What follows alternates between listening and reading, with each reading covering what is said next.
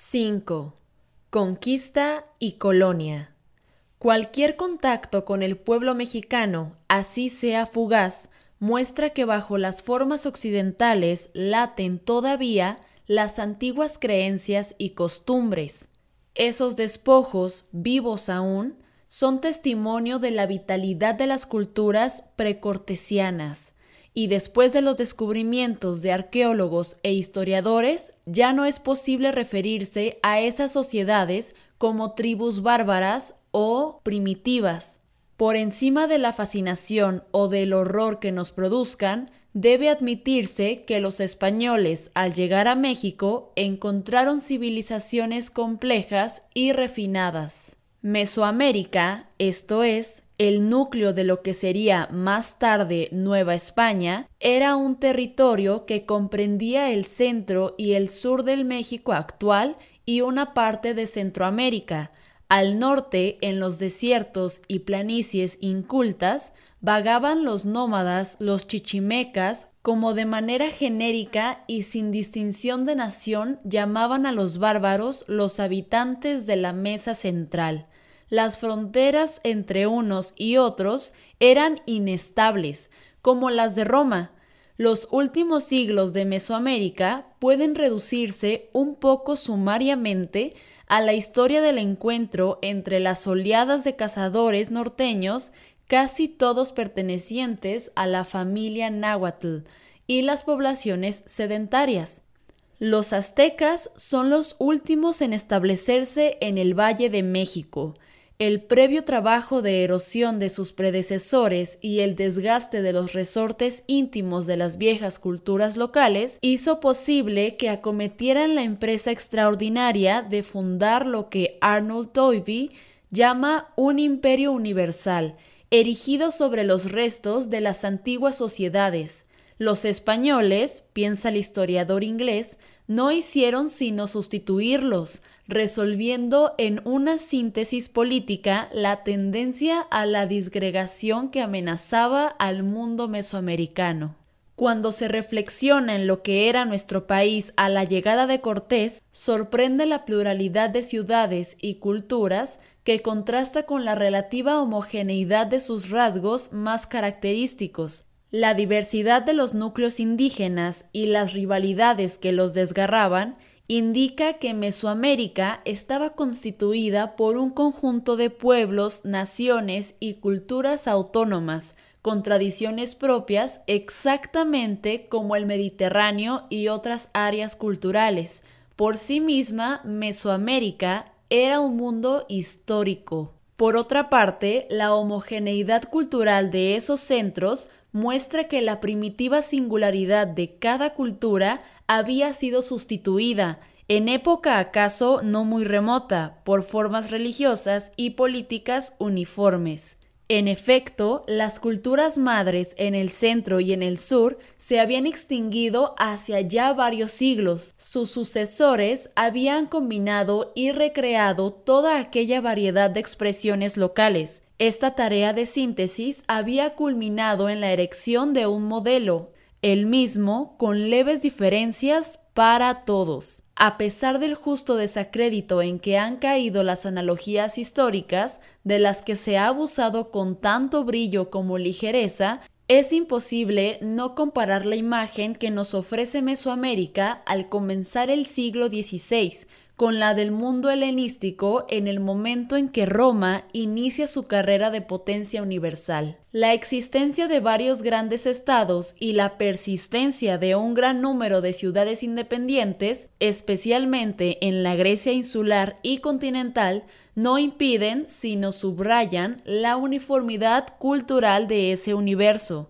Seleucidas Ptolomeos, macedonios y muchos pequeños y efímeros estados no se distinguen entre sí por la diversidad y originalidad de sus respectivas sociedades, sino por las rencillas que fatalmente los dividen. Otro tanto puede decirse de las sociedades mesoamericanas. En unas y otras diversas tradiciones y herencias culturales se mezclan y acaban por fundirse, la homogeneidad cultural contrasta con las querellas perpetuas que los dividen. En el mundo helenístico, la uniformidad se logró a través del predominio de la cultura griega, que absorbe a las culturas orientales. Es difícil determinar cuál fue el elemento unificador de las sociedades indígenas. Una hipótesis que no tiene más valor que el de apoyarse en una simple reflexión hace pensar que el papel realizado por la cultura griega en el mundo antiguo fue cumplido en Mesoamérica por la cultura, aún sin nombre propio, que floreció en Tula y Teotihuacán, y a la que, no sin inexactitud, se llama tolteca. La influencia de las culturas en la mesa central en el sur, especialmente en el área ocupada por el llamado Segundo Imperio Maya, justifica esta idea. La influencia de las culturas de la mesa central en el sur, especialmente en el área ocupada por el llamado Segundo Imperio Maya, justifica esta idea. Es notable que no existe influencia maya en Teotihuacán. Chichen Itza, por el contrario, es una ciudad tolteca. Todo parece indicar, pues, que en cierto momento las formas culturales del centro de México terminaron por extenderse y predominar. Desde un punto de vista muy general, se ha descrito a Mesoamérica como un área histórica uniforme, determinada por la presencia constante de ciertos elementos comunes a todas las culturas, agricultura del maíz, calendario ritual, juego de pelota, sacrificios humanos, mitos solares y de la vegetación semejantes, etc.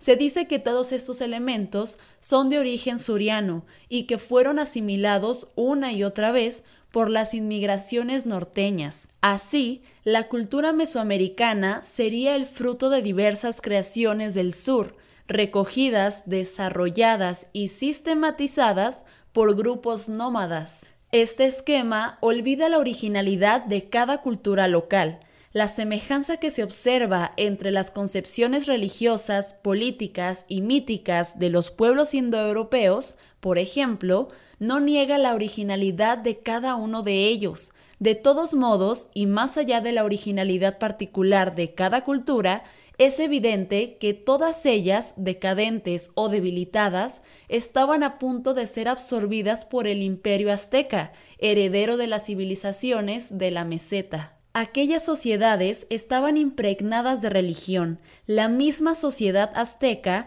era un estado teocrático y militar. Así, la unificación religiosa antecedía, completaba o correspondía de alguna manera a la unificación política. Con diversos nombres en lenguas distintas, pero con ceremonias, ritos y significaciones muy parecidos, cada ciudad precortesiana adoraba a dioses cada vez más semejantes entre sí. Las divinidades agrarias, los dioses del suelo, de la vegetación y de la fertilidad como Tlaloc, y los dioses nórdicos, celestes, guerreros y cazadores como Tezcatlipoca, Huitzilopochtli y Mixcuatl, convivían en un mismo culto. El rasgo más acusado de la religión azteca en el momento de la conquista es la incesante especulación teológica que refundía, sistematizaba y unificaba creencias dispersas propias y ajenas. Esta síntesis no era el fruto de un movimiento religioso popular, como las religiones proletarias que se difunden en el mundo antiguo al iniciarse el cristianismo, sino la tarea de una casta, colocada en el pináculo de la pirámide social. Las sistematizaciones, adaptaciones y reformas de la casta sacerdotal reflejan que en la esfera de las creencias también se procedía por superposición, característica de las ciudades prehispánicas, del mismo modo que una pirámide azteca recubre a veces un edificio más antiguo, la unificación religiosa solamente afectaba a la superficie de la conciencia, dejando intactas las creencias primitivas. Esta situación prefiguraba la que introducía el catolicismo, que también es una religión superpuesta a un fondo religioso original y siempre viviente. Todo preparaba la dominación española. La conquista de México sería inexplicable sin estos antecedentes. La llegada de los españoles parece una liberación a los pueblos sometidos por los aztecas. Los diversos estados-ciudades se alían a los conquistadores o contemplan con indiferencia, cuando no con alegría, la caída de cada uno de sus rivales y en particular del más poderoso, Tenochtitlán. Pero ni el genio político de Cortés ni la superioridad técnica, ausente en hechos de armas decisivos como la batalla de Otumba, ni la defección de vasallos y aliados hubieran logrado la ruina del imperio azteca si éste no hubiese sentido de pronto un desfallecimiento, una duda íntima que lo hizo vacilar y ceder. Cuando Moctezuma abre las puertas de Tenochtitlán a los españoles y recibe a Cortés con presentes, los aztecas pierden la partida. Su lucha final es un suicidio y así lo dan a entender todos los textos que tenemos sobre este acontecimiento grandioso y sombrío. ¿Por qué cede Moctezuma? ¿Por qué se siente extrañamente fascinado por los españoles y experimenta ante ellos un vértigo que no es exagerado llamar sagrado, el vértigo lúcido del suicida ante el abismo? Los dioses lo han abandonado. La gran traición con que comienza la historia de México no es la de los tlaxcaltecas ni la de Moctezuma y su grupo, sino la de los dioses. Ningún otro pueblo se ha sentido tan totalmente desamparado como se sintió la nación azteca ante los avisos, profecías y signos que anunciaron su caída. Se corre el riesgo de no comprender el sentido que tenían esos signos y profecías para los indios si se olvida su concepción cíclica del tiempo. Según ocurre con muchos otros pueblos y civilizaciones, para los aztecas el tiempo no era una medida abstracta y vacía de contenido, sino algo concreto, una fuerza, sustancia o fluido que se gasta y consume. De ahí la necesidad de los ritos y sacrificios destinados a revigorizar el año o el siglo. Pero el tiempo, o más exactamente los tiempos, además de constituir algo vivo que nace, crece, decae, renace, era una sucesión que regresa. Un tiempo se acaba, otro vuelve. La llegada de los españoles fue interpretada por Moctezuma, al menos al principio, no tanto como un peligro exterior, sino como el acabamiento interno de una era cósmica y el principio de otra. Los dioses se van porque su tiempo se ha acabado pero regresa otro tiempo y con él otros dioses, otra era. Resulta más patética esta deserción divina cuando se piensa en la juventud y el vigor del naciente Estado. Todos los viejos imperios como Roma y Bizancio sienten la seducción de la muerte al final de su historia. Los ciudadanos se alzan de hombros cuando llega el golpe final del extraño. Hay un cansancio imperial, y la servidumbre parece carga ligera al que siente la fatiga del poder. Los aztecas experimentan el calosfríos de la muerte en plena juventud, cuando marchaban hacia la madurez. En suma, la conquista de México es un hecho histórico en el que intervienen muchas y muy diversas circunstancias, pero se olvida con frecuencia la que me parece más significativa, el suicidio del pueblo azteca. Recordemos que la fascinación ante la muerte no es tanto un rasgo de madurez o de vejez como de juventud. Mediodía y medianoche son horas de suicidio ritual. Al mediodía, durante un instante, todo se detiene y vacila. La vida, como el sol, se pregunta a sí misma si vale la pena seguir. En ese momento de inmovilidad, que es también de vértigo, a la mitad de su carrera, el pueblo azteca alza la cara, los signos celestes les son adversos y siente la atracción de la muerte. Je pense sur les bords dorés de l'univers, à ce goût de Paris qui prennent la pitonise, en qui mugit l'espoir que le monde finisse.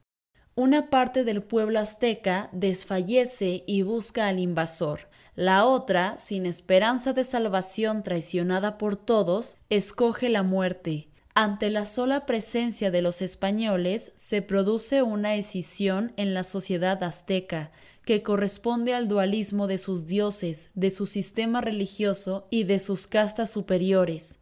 La religión azteca, como la de todos los pueblos conquistadores, era una religión solar, En el sol, el dios que es fuente de vida, el dios pájaro, y en su marcha que rompe las tinieblas y se establece en el centro del cielo como un ejército vencedor en medio de un campo de batalla, el azteca condensa todas las aspiraciones y empresas guerreras de su pueblo, pues los dioses no son meras representaciones de la naturaleza, encarnan también los deseos y la voluntad de la sociedad que se autodiviniza en ellos. Huitzilopochtli, el guerrero del sur, es el dios tribal de la guerra y del sacrificio, y comienza su carrera con una matanza. Quetzalcoatl Nanahuatzin es el dios del sol de los sacerdotes, que ven en el autosacrificio voluntario la más alta expresión de su doctrina del mundo y de la vida. Quetzalcoatl es un rey sacerdote, respetuoso de los ritos y de los decretos del destino, que no combate y que se da la muerte para renacer. Huitzilopochtli, al contrario, es el sol héroe de los guerreros, que se defiende, que lucha y que triunfa, Invictus Sol que abate a sus enemigos con las llamas de su Xicuatl. Cada una de estas personalidades divinas corresponde al ideal de una de las fracciones principales de la clase dirigente. La dualidad de la religión azteca, reflejo de su división teocrático-militar y de su sistema social, corresponde también a los impulsos contradictorios que habitan cada ser y cada grupo humano. El instinto de la muerte y el de la vida disputan en cada uno de nosotros. Esas tendencias profundas impregnan la actividad de clases, castas e individuos, y en los momentos críticos se manifiestan con toda desnudez. La victoria del instinto de la muerte revela que el pueblo azteca pierde de pronto la conciencia de su destino. Cuauhtémoc lucha a sabiendas de la derrota. En esta íntima y denodada aceptación de su pérdida radica el carácter trágico de su combate y el drama de esta conciencia que ve derrumbarse todo en torno suyo y en primer término sus dioses, creadores de la grandeza de su pueblo, parece presidir nuestra historia entera. Cuauhtémoc y su pueblo mueren solos, abandonados de amigos, aliados, vasallos y dioses, en la orfandad. La caída de la sociedad azteca precipita la del resto del mundo indio. Todas las naciones que lo componían son presa del mismo horror, que se expresó casi siempre como fascinada aceptación de la muerte. Pocos documentos son tan impresionantes como los escasos que nos restan sobre esa catástrofe que sumió en una inmensa tristeza a muchos seres. He aquí el testimonio maya, según lo relata el Chilam Balam de Chumayel. El segundo Ahan Katun llegaron los extranjeros de barbas rubias, los hijos del sol, los hombres del color claro.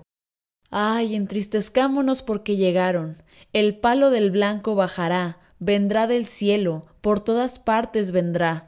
Triste estará la palabra de Hanub Ku, única deidad para nosotros, cuando se extienda por toda la tierra la palabra de Dios de los cielos. Y más adelante, será el comenzar de los ahorcamientos, el estallar del rayo en el extremo del brazo de los blancos, las armas de fuego, cuando caiga sobre los hermanos el rigor de la pelea, cuando les caiga el tributo en la gran entrada del cristianismo, cuando se funde el principio de los siete sacramentos, cuando comience el mucho trabajar en los pueblos y la miseria se establezca en la tierra. El carácter de la conquista es igualmente complejo desde la perspectiva que nos ofrecen los testimonios legados por los españoles. Todo es contradictorio en ella. Como la reconquista es una empresa privada y una hazaña nacional, Cortés y el Cid guerrean por su cuenta, bajo su responsabilidad, y contra toda voluntad de sus señores, pero en nombre y provecho del rey. Son vasallos, rebeldes y cruzados, en su conciencia y en la de sus ejércitos, combaten naciones opuestas, los intereses de la monarquía y los individuales, los de la fe y los del lucro. Y cada conquistador, cada misionero y cada burócrata es un campo de batalla. Si aisladamente considerados cada uno representa a los grandes poderes que se disputan la dirección de la sociedad, el feudalismo, la iglesia y la monarquía absoluta, en su interior pelean otras tendencias, las mismas que distinguen a España del resto de Europa y que la hacen, en el sentido literal de la palabra, una nación excéntrica. España es la defensora de la fe, y sus soldados los guerreros de Cristo. Esta circunstancia no impide al emperador y a sus sucesores sostener polémicas encarnizadas con el papado, que el concilio de Trento no hace cesar completamente. España es una nación todavía medieval, y muchas de las instituciones que erigen la colonia y muchos de los hombres que las establecen son medievales. Al mismo tiempo, el descubrimiento y la conquista de América son una empresa renacentista. Así, España participa también en el Renacimiento, a menos que se piense que sus hazañas ultramarinas, consecuencia de la ciencia, la técnica y aún de los sueños y utopías renacentistas, no forman parte de ese movimiento histórico. Por otra parte, los conquistadores no son nada más repeticiones del guerrero medieval, que lucha contra moros e infieles, son aventureros, esto es, gente que se interna en los espacios abiertos y se arriesga en lo desconocido, rasgo también renacentista. El caballero medieval, por el contrario, vive en un mundo cerrado, su gran empresa fueron las cruzadas, acontecimiento histórico de signo distinto a la conquista de América. El primero fue un rescate, el segundo un descubrimiento y una fundación.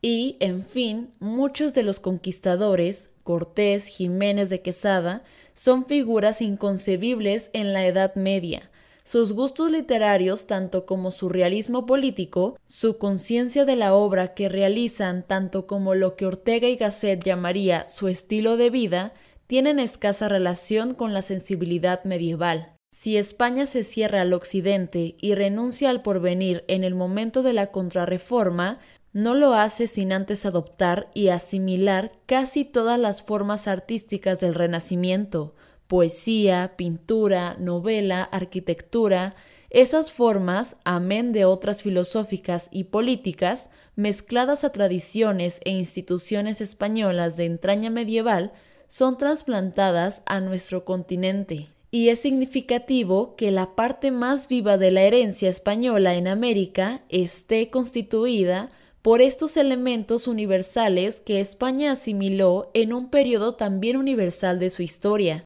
La ausencia de caticismo, tradicionalismo y españolismo, en el sentido medieval que se ha querido dar a la palabra, costra y cáscara de la casta Castilla, es un rasgo permanente de la cultura hispanoamericana, abierta siempre al exterior y con voluntad de universalidad. Ni Juan Ruiz de Alarcón, ni Sor Juana, ni Darío, ni Bello son espíritus tradicionales, castizos, la tradición española que heredamos los hispanoamericanos es la que España misma ha sido vista con desconfianza o desdén, la de los heterodoxos abiertos hacia Italia o hacia Francia. Nuestra cultura, como una parte de la española, es libre elección de unos cuantos espíritus, y así, según apuntaba Jorge Cuesta, se define como una libertad frente al pasivo tradicionalismo de nuestros pueblos, es una forma a veces supuesta o indiferente a la realidad que la sustenta.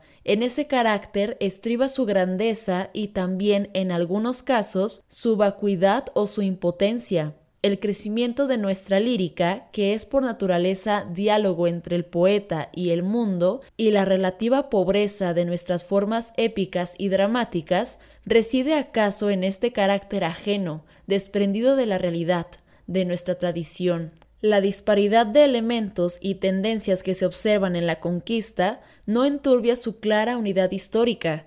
Todos ellos reflejan la naturaleza del Estado español, cuyo rasgo más notable consistía en ser una creación artificial, una construcción política en el más estricto de los significados de la palabra. La monarquía española nace de una violencia, la que los reyes católicos y sus sucesores imponen a la diversidad de pueblos y naciones sometidos a su dominio.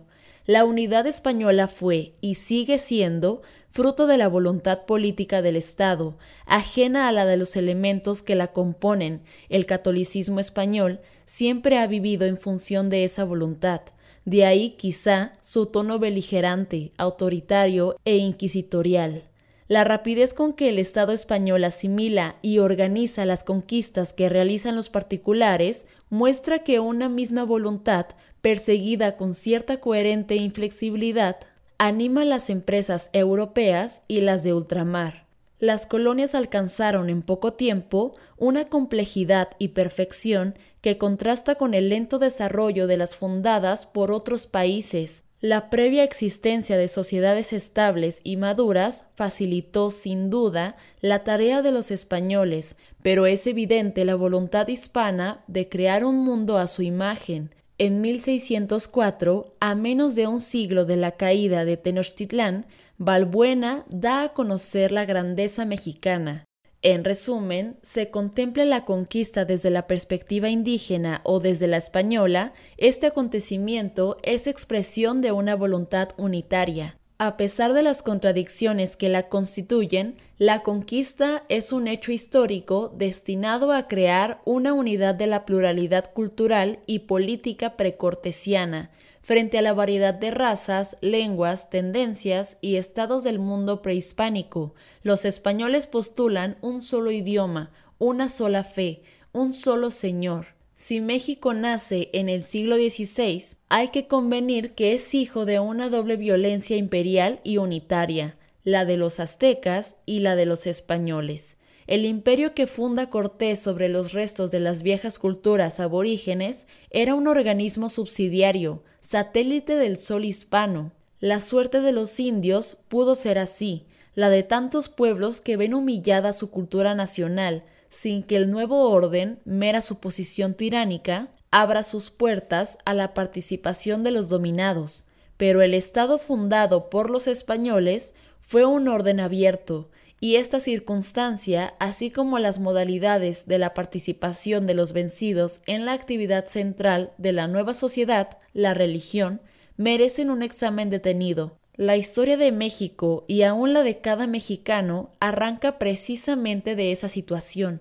Así pues, el estudio de orden colonial es imprescindible, la determinación de las notas más salientes de la religiosidad colonial, sea en sus manifestaciones populares o en la de sus espíritus más representativos, nos mostrará el sentido de nuestra cultura y el origen de muchos de nuestros conflictos posteriores. La prestreza con que el Estado español, eliminando ambiciones de encomenderos, infidelidades de oidores y rivalidades de toda índole, recrea las nuevas posesiones a imagen y semejanza de la metrópoli, es tan asombrosa como la solidez del edificio social que construye. La sociedad colonial es un orden hecho para durar. Quiero decir, una sociedad regida conforme a principios jurídicos, económicos y religiosos plenamente coherentes entre sí y que establecían una relación viva y armónica entre las partes y el todo. Un mundo suficiente, cerrado al exterior, pero abierto a lo ultraterreno. Es muy fácil reír de la pretensión ultraterrena de la sociedad colonial, y más fácil aún denunciarla como una forma vacía destinada a encubrir los abusos de los conquistadores o a justificarlos ante sí mismos y ante sus víctimas. Sin duda, esto es verdad, pero no lo es menos que esa aspiración ultraterrena no era un simple añadido, sino una fe viva y que sustentaba, como la raíz del árbol, fatal y necesariamente, otras formas culturales y económicas. El catolicismo es el centro de la sociedad colonial, porque de verdad es la fuente de vida que nutre las actividades, las pasiones, las virtudes y hasta los pecados de siervos y señores, de funcionarios y sacerdotes, de comerciantes y militares. Gracias a la religión, el orden colonial no es una mera superposición de nuevas formas históricas, sino un organismo viviente. Con la llave del bautismo, el catolicismo abre las puertas de la sociedad y la convierte en un orden universal, abierto a todos los pobladores. y al hablar de la Iglesia Católica, no me refiero nada más a la obra apostólica de los misioneros, sino a su cuerpo entero, con sus santos, sus prelados rapaces, sus eclesiásticos pedantes, sus juristas apasionados, sus obras de caridad y su atesoramiento de riquezas. Es cierto que los españoles no exterminaron a los indios porque necesitaban la mano de obra nativa para el cultivo de los enormes feudos y la explotación minera. Los indios eran bienes que no convenía malgastar. Es difícil que a esta consideración se haya mezclado otras del carácter humanitario. Semejante hipótesis hará sonreír a cualquiera que conozca la conducta de los encomenderos con los indígenas, pero sin la iglesia del destino de los indios habría sido muy diverso. Y no pienso solamente en la lucha emprendida para dulcificar sus condiciones de vida y organizarlos de manera más justa y cristiana, sino en la posibilidad que el bautismo les ofrecía de formar parte, por la virtud de la consagración, de un orden y de una iglesia. Por la fe católica, los indios en situación de orfandad, rotos los lazos con sus antiguas culturas, muertos sus dioses tanto como sus ciudades, encuentran un lugar en el mundo. Esa posibilidad de pertenecer a un orden vivo, así fuese en la base de la pirámide social, les fue despiadadamente negada a los nativos por los protestantes de Nueva Inglaterra. Se olvida con frecuencia que pertenecer a la fe católica significa encontrar un sitio en el cosmos, la huida de los dioses y la muerte de los jefes habían dejado al indígena en una soledad tan completa como difícil de imaginar para un hombre moderno. El catolicismo le hace reanudar sus lazos con el mundo y el transmundo, devuelve sentido a su presencia en la tierra, alimenta sus esperanzas y justifica su vida y su mente. Resulta innecesario añadir que la religión de los indios, como la de casi todo el pueblo mexicano, era una mezcla de las nuevas y las antiguas creencias. No podía ser de otro modo, pues el catolicismo fue una religión impuesta. Esta circunstancia, de la más alta trascendencia desde otro punto de vista, carecía de interés inmediato para los nuevos creyentes. Lo esencial era que sus relaciones sociales, humanas y religiosas con el mundo circundante y con lo sagrado se habían restablecido. Su existencia particular se insertaba en un orden más vasto. No por simple devoción o servilismo, los indios llamaban tatas a los misioneros y madre a la Virgen de Guadalupe. La diferencia con las colonias sajonas es radical.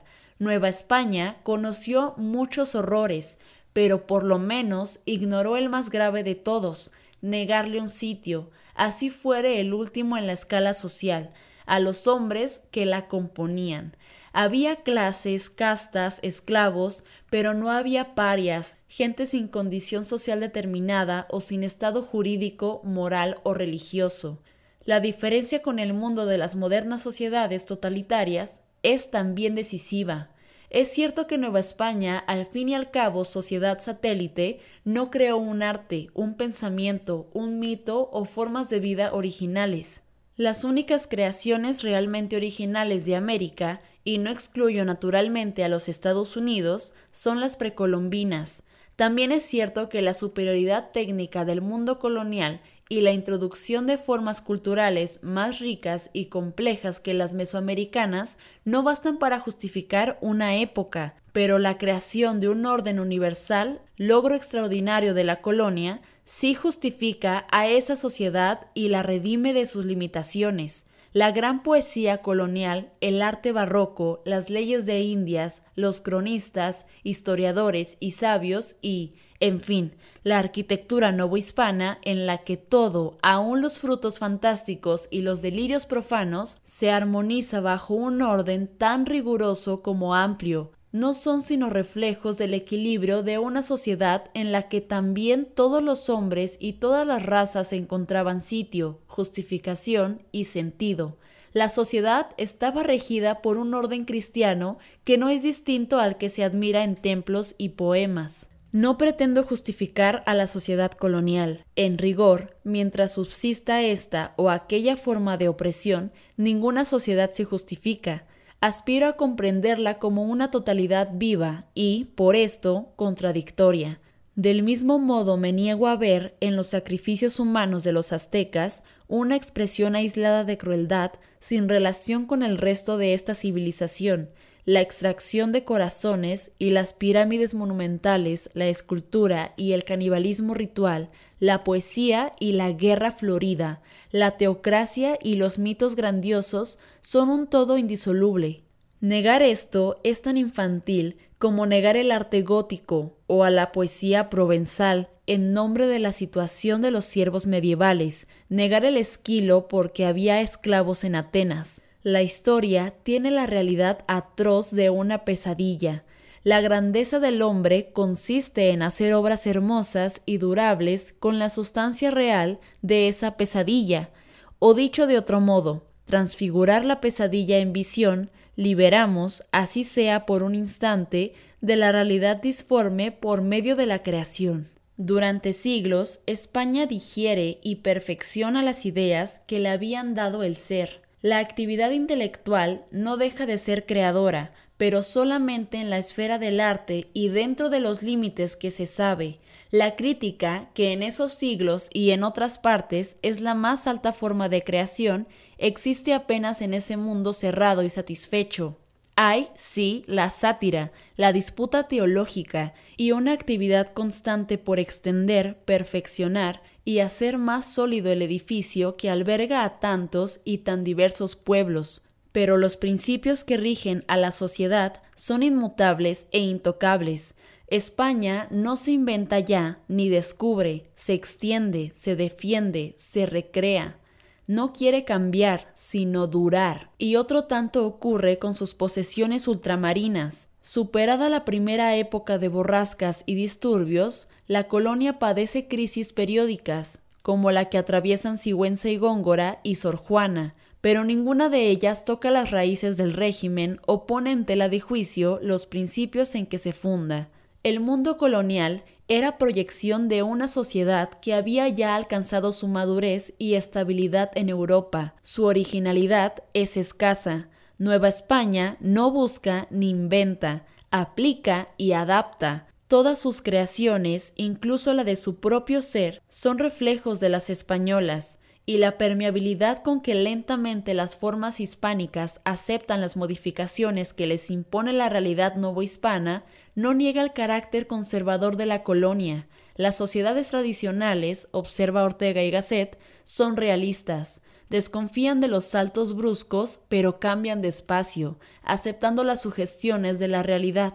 La grandeza mexicana es la de un sol inmóvil, mediodía prematuro que ya nada tiene que conquistar sino su descomposición. La especulación religiosa había cesado desde hacía siglos, la doctrina estaba hecha y se trataba sobre todo de vivirla. La Iglesia se inmoviliza en Europa, a la defensiva. La escolástica se defiende mal, como las pesadas naves españolas, presa de las más ligeras de holandeses e ingleses, la decadencia del catolicismo europeo coincide con su apogeo hispanoamericano. Se extiende en tierras nuevas en el momento en que ha dejado de ser creador. Ofrece una filosofía hecha y una fe petrificada, de modo que la originalidad de los nuevos creyentes no encuentra ocasión de manifestarse. Su adhesión es pasiva. El fervor y la profundidad de la religiosidad mexicana contrasta con la relativa pobreza de sus creaciones, no poseemos una gran poesía religiosa, como no tenemos una filosofía original, ni un solo místico o reformador de importancia. Esta situación paradójica, y no por eso menos real, explica buena parte de nuestra historia y es el origen de muchos de nuestros conflictos psíquicos. El catolicismo ofrece un refugio a los descendientes de aquellos que habían visto la exterminación de sus clases dirigentes la destrucción de sus templos y manuscritos y la supresión de las formas superiores de su cultura, pero, por razón misma de su decadencia europea, les niega toda posibilidad de expresar su singularidad. Así, redujo la participación de los fieles a la más elemental y pasiva de las actitudes religiosas. Pocos podían alcanzar una comprensión más entera de sus nuevas creencias, y la inmovilidad de éstas, así como la del enmohecido aparato escolástico, hacía más difícil toda participación creadora. Agréguese que el conjunto de los creyentes descendía de las clases inferiores de la antigua sociedad. Por tal razón, eran gente con una tradición cultural pobre, los depositarios del saber mágico y religioso, guerreros y sacerdotes, habían sido exterminados o españolizados. En suma, la creación religiosa estaba vedada a los creyentes a consecuencia de las circunstancias que determinaban su participación, de ahí la relativa infecundidad del catolicismo colonial, sobre todo si se recuerda su fertilidad entre bárbaros y romanos, cristianizados en el momento en que la religión era la única fuerza viva del mundo antiguo. No es difícil, pues, que nuestra actitud antitradicional y la ambigüedad de nuestra posición frente al catolicismo se originen en este hecho. Religión y tradición se nos han ofrecido siempre como formas muertas, inservibles, que mutilan o asfixian nuestra singularidad. No es sorprendente en estas circunstancias la persistencia del fondo precortesiano. El mexicano es un ser religioso y su experiencia de lo sagrado es muy verdadera. Mas, ¿quién es su Dios? ¿Las antiguas divinidades de la tierra o Cristo? Una invocación chamula, verdadera plegaria a pesar de la presencia de ciertos elementos mágicos, responde con claridad a esta pregunta. Santa Tierra, Santo cielo, Dios Señor, Dios Hijo, Santa tierra, Santo cielo, Santa gloria, hazte cargo de mí, represéntame, ve mi trabajo, ve mi labor, ve mi sufrir, gran hombre, gran Señor, gran Padre, gran Petome, gran Espíritu de mujer, ayúdame, en tus manos pongo el tributo, aquí está la reposición de su chulel, por mi incienso, por mis velas, Espíritu de la luna, Virgen Madre del cielo, Virgen Madre de la tierra, Santa Rosa, por su primer Hijo, por su primera gloria, ve a tu Hijo estrujado en su espíritu, en su chulel. En muchos casos, el catolicismo solo recubre las antiguas creencias cosmogónicas. He aquí como el mismo Chamula, Juan Pérez Jolote, nuestro contemporáneo según el registro civil, nuestro antepasado, si se atiende a sus creencias, describe la imagen de Cristo en una iglesia de su pueblo, explicando lo que significa para él y su raza. Este que está encajonado es el Señor San Manuel, se llama también Señor San Salvador o Señor San Mateo, es el que cuida a la gente, a las criaturas. A él se le pide que cuide a uno en la casa, en los caminos, en la tierra, este otro que está en la cruz es también el Señor San Mateo. Está enseñando, está mostrando cómo se muere en la cruz, para enseñarnos a respetar. Antes de que naciera San Manuel, el sol estaba frío, igual que la luna. En la tierra vivían los pucujes, que se comían a la gente. El sol empezó a calentar cuando nació el niño Dios, que es el Hijo de la Virgen, el Señor San Salvador. En el relato de Chamula, caso extremo y por lo tanto ejemplar, es visible la superposición religiosa y la presencia imborrable de los mitos indígenas. Antes del nacimiento de Cristo, el sol, ojo de Dios, no calienta. El astro es un atributo de la divinidad. De ahí que el chamula repita que gracias a la presencia de Dios la naturaleza se pone en marcha, ¿No es esta una versión muy deformada del hermoso mito de la creación del mundo? En Teotihuacán, los dioses también se enfrentan al problema del astro fuente de vida, y solo el sacrificio de Quetzalcoatl pone en movimiento al sol y salva al mundo del incendio sagrado. La persistencia del mito precortesiano subraya la diferencia entre la concepción cristiana y la indígena. Cristo salva al mundo porque nos redime y lava la mancha del pecado original. Quetzalcoatl no es tanto un Dios redentor como recreador. La noción del pecado para los indios está todavía ligada a la idea de salud y enfermedad, personal, social y cósmica. Para el cristiano, se trata de salvar el alma individual, desprendida del grupo y del cuerpo. El cristianismo condena al mundo. El indio solo concibe la salvación personal como parte de la del cosmos y de la sociedad.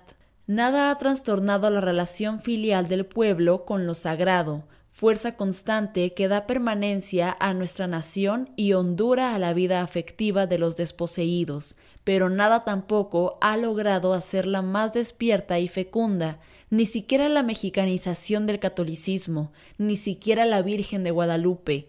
Por eso los mejores no han vacilado en desprenderse del cuerpo de la Iglesia y salir a la intemperie. Allí, en la soledad y desnudez del combate espiritual, han respirado un poco de ese aire religioso fresco que pedía Jorge Cuesta. La época de Carlos II es una de las más tristes y vacías de la historia de España. Todas sus reservas espirituales habrían sido devoradas por el fuego de una vida y un arte dinámicos, desgarrados por los extremos y las antítesis. La decadencia de la cultura española en la península coincide con su mediodía en América, el arte barroco alcanza un momento de plenitud en este periodo. Los mejores no solo escriben poesía, se interesan por la astronomía, la física o la antigüedad americana, espíritus despiertos en una sociedad inmovilizada por la letra, presagian otra época y otras preocupaciones, al mismo tiempo que llevan hasta sus últimas consecuencias las tendencias estéticas de su tiempo, y en todos ellos se dibuja una cierta oposición entre sus concepciones religiosas y las exigencias de su curiosidad y rigor intelectuales. Algunos emprenden una imposible síntesis. Sor Juana, por ejemplo, emprende la composición del primer sueño, tentativa por conciliar ciencia y poesía, barroquismo e iluminismo, sería inexacto identificar el drama de esta generación con que desgarra a sus contemporáneos europeos y que el siglo XVIII hará patente. El conflicto que los habita y que acaba por reducirlos al silencio no es tanto el de la fe y la razón como el de la petrificación de unas creencias que habían perdido toda su frescura y fertilidad y que, por lo tanto, eran incapaces de satisfacer lo que su apetito espiritual les pedía, Edmundo O'Gorman plantea así los términos del conflicto, estado intermedio en que la razón hace estragos en la calma y en que ya no basta el consuelo de la religión. Pero no bastan los consuelos de la fe porque se trata de una fe inmóvil y seca. La crítica de la razón vendrá, en América, más tarde. O'Gorman precisa el carácter de la disyuntiva como sigue Tener fe en Dios y en la razón a un mismo tiempo es vivir con el ser arraigado, desgarrado si se prefiere, en la posibilidad real, única, extremosa y contradictoria, constituida por dos posibles imposibles del existir humano.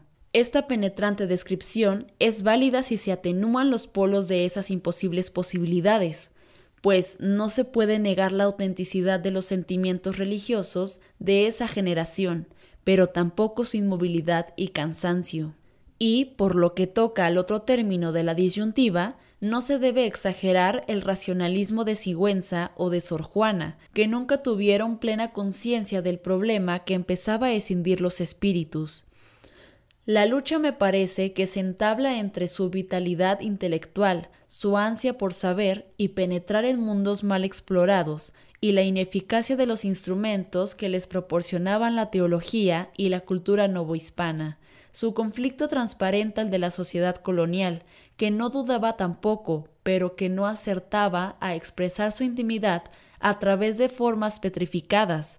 El orden colonial fue un orden impuesto de arriba hacia abajo. Sus formas sociales, económicas, jurídicas y religiosas eran inmutables, sociedad regida por el derecho divino y el absolutismo monárquico, había sido creada en todas sus piezas como un inmenso, complicado artefacto destinado a durar, pero no a transformarse. En la época de Sor Juana, los mejores espíritus empiezan a mostrar, así sea en forma borrosa y tímida, una vitalidad y curiosidad intelectual en abierto contraste con la anemia de la España negra de Carlos II, significativamente apodado el hechizado. Sigüenza y Góngora se interesa por las antiguas civilizaciones indias y, con Sor Juana y algunos otros, por la filosofía de Descartes, la física experimental, la astronomía. La Iglesia ve con recelo todas estas curiosidades. El poder temporal, por su parte, extrema el aislamiento político, económico y espiritual de sus colonias, hasta convertirlas en recintos cerrados.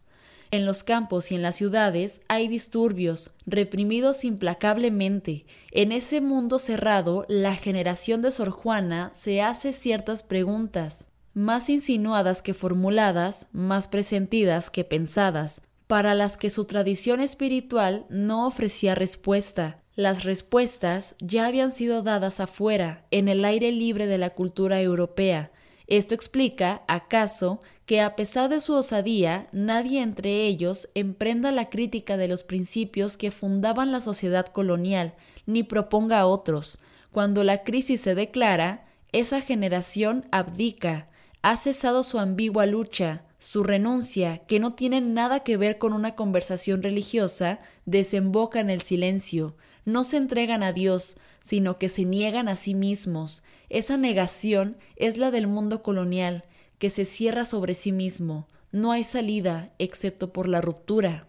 Nadie como Juana de Asbaje encarna la dualidad de ese mundo, aunque la superficie de su obra, como la de su vida, no delate fisura alguna, todo en ella responde a lo que su tiempo podía pedir a una mujer. Al mismo tiempo y sin contradicción profunda, Sor Juana era poetisa y monja jerónima, amiga de la condesa de Paredes y autora dramática, sus devaneos amorosos, si los tuvo o si solo son inflamadas invenciones retóricas, su amor por la conservación y la música, sus tentativas literarias y hasta las tendencias sexuales que algunos le atribuyen, no se oponen, sino exigen un fin ejemplar. Sor Juana afirma su tiempo tanto como su tiempo se reafirma en ella, pero dos de sus obras, La respuesta a Sor Filotea y El primer sueño, arrojan una extraña luz sobre su figura y sobre su tiempo, y la hacen ejemplar en sentido muy distinto al que piensan sus panegiristas católicos. Se ha comparado el primer sueño a las soledades. En efecto, el poema de Sor Juana es una imitación del de don Luis de Góngora. No obstante, las diferencias profundas son mayores que las semejanzas externas. Menéndez y Pelayo reprochaba a Góngora su vaciedad. Si se sustituye este adjetivo por la palabra superficial, se estará más cerca de la concepción poética de Góngora, que no pretende sino construir, o como decía Bernardo Balbuena, contrahacer, un mundo de apariencias. La trama de las soledades cuenta poco, la sustancia filosófica, si existe alguna, importa menos. Todo es pretexto para descripciones y digresiones, y cada una de ellas se disuelve, a su vez, en imágenes, antítesis y figuras retóricas. Si algo camina en el poema de Góngora, no es precisamente el naufragio, ni su pensamiento, sino la imaginación del poeta, pues, como él mismo dice en su prólogo, sus versos, pasos de un peregrino, son errantes y este son peregrino, este peregrino que canta, se detiene en una palabra o en un color, lo acaricia y lo prolonga y hace de cada periodo una imagen y de cada imagen un mundo. El discurso poético fluye lento, se bifurca en paréntesis frondosos, que son islas esbeltas y continúa errante entre paisajes, sombras, luces, realidades, que redime e inmoviliza.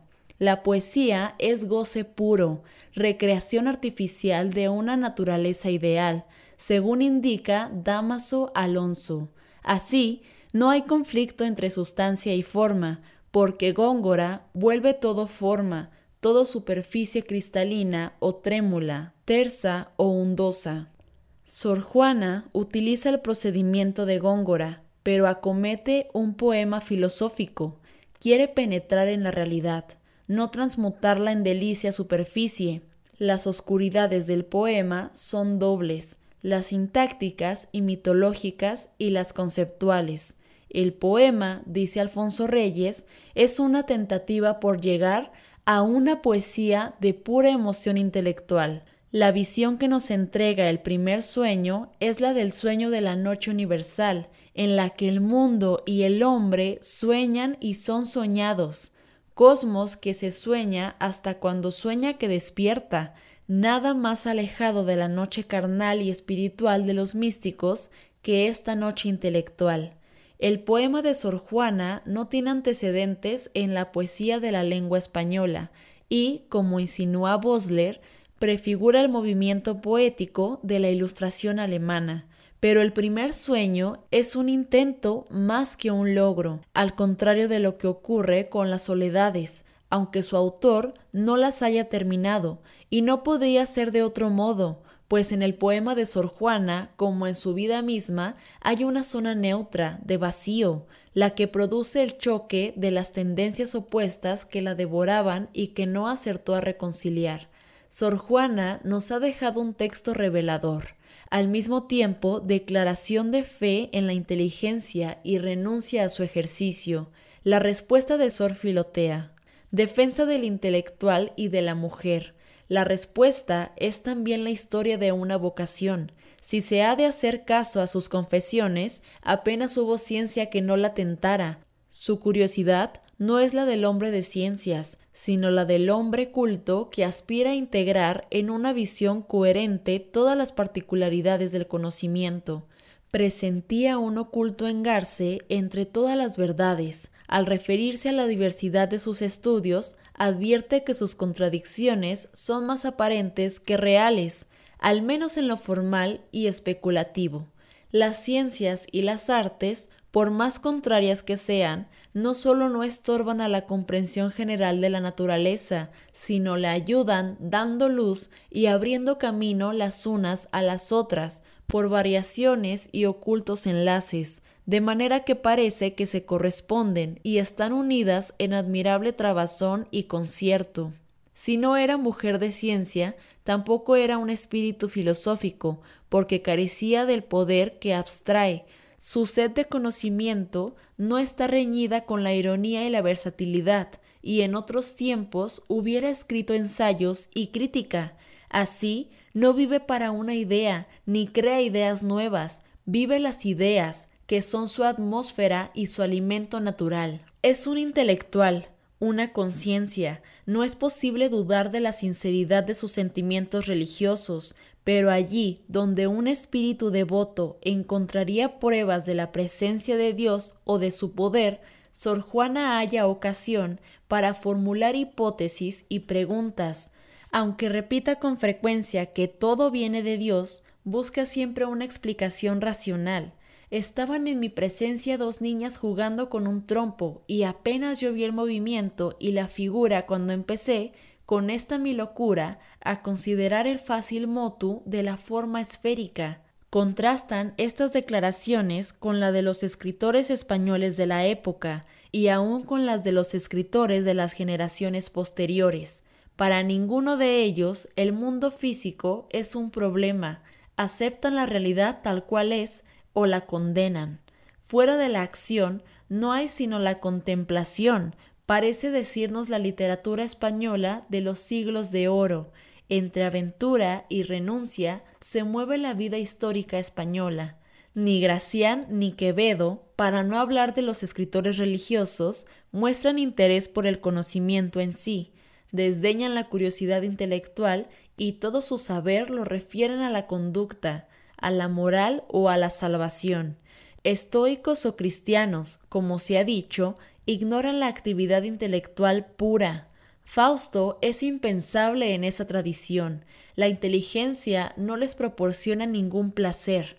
Es un arma peligrosa, sirve para derrotar a los enemigos, pero también puede hacernos perder el alma la solitaria figura de Sor Juana se aísla más en ese mundo hecho de afirmaciones y negaciones que ignora el valor de la duda y del examen. La respuesta no es solo un autorretrato, sino la defensa de un espíritu siempre adolescente, siempre ávido e irónico, apasionado y reticente, su doble soledad, de mujer y de intelectual, condensa un conflicto también doble, el de su sociedad y el de su feminidad.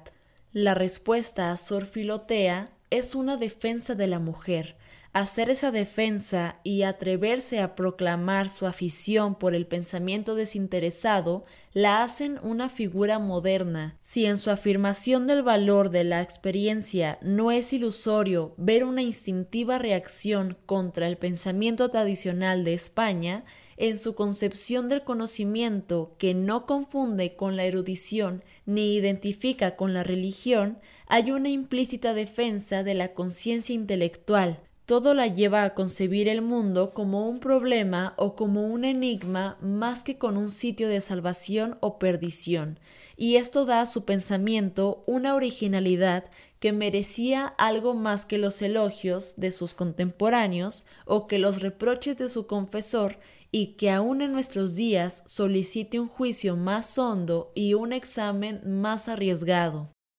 ¿Cómo es posible que sonidos tan preñados de futuro salgan de pronto de un convento de monjas mexicanas? se pregunta Bosler, y se responde la curiosidad por la mitología antigua y por la física moderna, por Aristóteles y Harvey, por las ideas de Platón y la linterna mágica de Kircher, no hubiera prosperado en las universidades pedantes y temerosamente dogmáticas de la vieja España. Tampoco prosperó en México mucho tiempo. Después de los motines de 1692, la vida intelectual se oscurece rápidamente. Sigüenza y Góngora abandona bruscamente sus aficiones históricas y arqueológicas. Sor Juana renuncia a sus libros y muere poco después.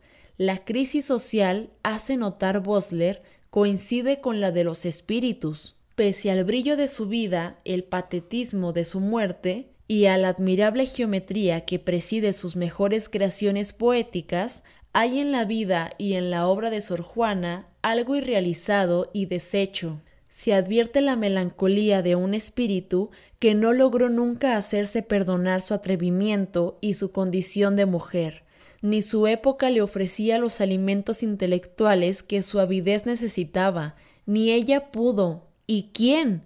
Crearse un mundo de ideas con las que vivir a solas. Siempre fue muy viva en ella la conciencia de su singularidad. ¿Qué podemos saber las mujeres sino filosofía de cocina?